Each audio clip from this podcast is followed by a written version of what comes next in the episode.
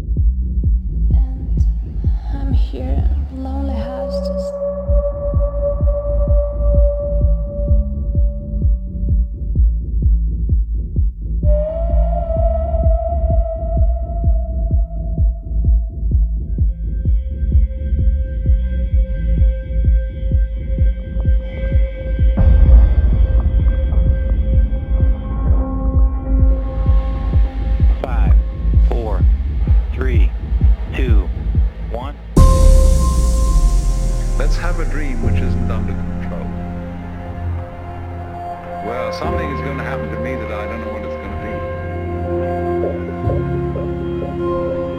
And uh, you, you would do that and come out of that and say, wow, that was a, a close shave, wasn't it? Then you would get more and more adventurous and you would make further and further out gambles as to what you would dream. And finally, you would dream where you are now. And when you're ready,